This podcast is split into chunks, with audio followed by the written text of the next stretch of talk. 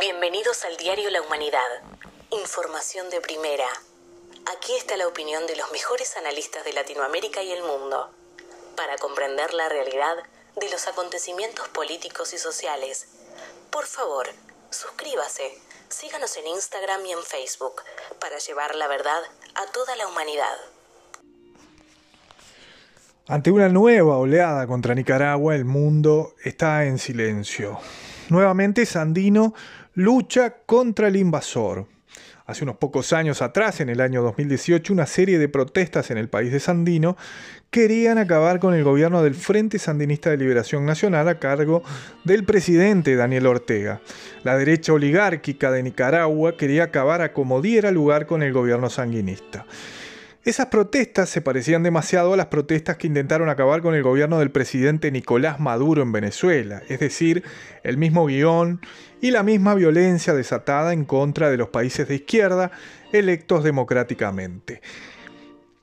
El asunto no es tan liviano como se ve en perspectiva, es aún más grave de lo que se ve a simple vista. Antes de seguir con mi artículo, debo confesar que conocí a la patria de Sandino hace ya largos 43 años, cuando por las noticias de la televisión nos enteramos de la muerte de Pedro Joaquín Chamorro. Era el año 1978 y tenía 17 años de edad, sin embargo ya a esa edad conocíamos de la existencia del Frente Sandinista de Liberación Nacional, fundado por el insigne patriota y mártir de la liberación de Nicaragua, Carlos Fonseca Amador. Después del asesinato de Chamorro, director del diario La Prensa por orden del dictador Anastasio Somoza, el Frente Sandinista de Liberación Nacional llamó a una insurrección general que culminó con la victoria un año después, el día 18 de julio de 1979, con la huida del dictador hacia Paraguay. No sin antes de huir, dejar al país en la ruina y con una inmensa huella de dolor. Se dice que cada familia de los barrios empobrecidos de Nicaragua tenía un muerto por culpa de la dictadura y dinastía somocista. Todo ese sufrimiento se pudo aminorar con la victoria de un pueblo que se cansó de la opresión y se lanzó en armas en busca de su liberación. Sin embargo, desde esa lejana fecha, el imperialismo y las fuerzas reaccionarias de Nicaragua han estado en guerra permanente con el país de Sandino. En un principio actuaron con los mercenarios extranjeros y traidores locales denominados contras. Vaya eufemismo que ocuparon, digo yo, para referirse a una banda de ladrones, terroristas y asesinos que actuaron a vista y paciencia de un mundo hipócrita que ha estado en silencio desde esa fecha. Muchos de mis compañeros de militancia política y de universidad me comentan de la actualidad de Nicaragua, algunos con críticas y otros alabando sus éxitos, pero yo les respondo que a pesar de las grandes adversidades por las que pasaron, ellos sí hicieron la revolución. Entonces, con ese solo hecho histórico, se ganaron mi cariño, respeto y admiración.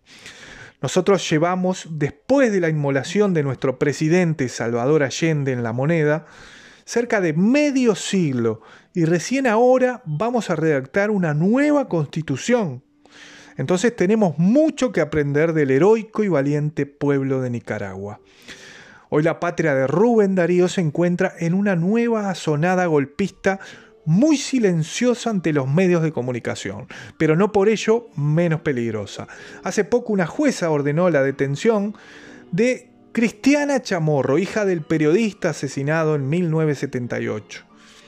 Ella ocupaba fondos de una fundación llamada USAID, que es la organización de fachada de la oligarquía derechista y terrateniente de Nicaragua. Supuestamente su objetivo era promover la democracia en Nicaragua, democracia entre comillas, cuando todos sabemos cuál es el concepto de democracia que anima a la derecha mundial y principalmente Estados Unidos. ¿no? La USAID ha servido de vehículo de transmisión del financiamiento hacia la oposición al sandinismo una vez que éste recuperó el gobierno en el año 2007.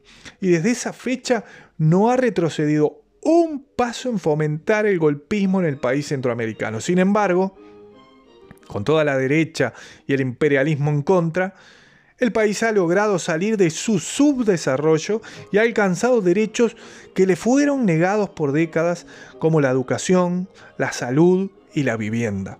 También ha mejorado la conectividad y la calidad de vida de sus habitantes. tal como lo ha reconocido el medio internacional de Grayson en un extenso reportaje a fondo de cómo la USAID creó el aparato mediático antisandinista a través de la Fundación Violeta Chamorro y otras ONGs. Entonces se ha demostrado en esta investigación internacional que los fondos de USAID, desde su misma fundación, aparte de haber desviado fondos para la insurrección, también ha cometido lavado de dinero. Ahora se encuentra procesada e inhabilitada para ejercer cargos públicos debido a esta investigación que han iniciado los tribunales de justicia.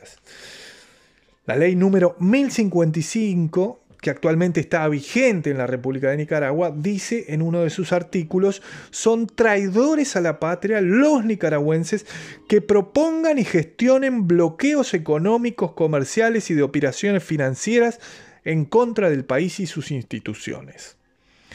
Ahora, el posible candidato a la presidencia de la oposición, Arturo Cruz, en una declaración filtrada a la prensa, está pidiendo sanciones contra su propio país, Nicaragua, en Washington, tal como está pidiendo la intervención extranjera y el bloqueo económico el imaginario presidente de Venezuela, Juan Guaidó.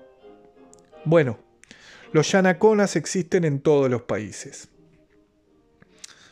La nota la hizo Hugo Farías Moya desde Chile. Muchas gracias.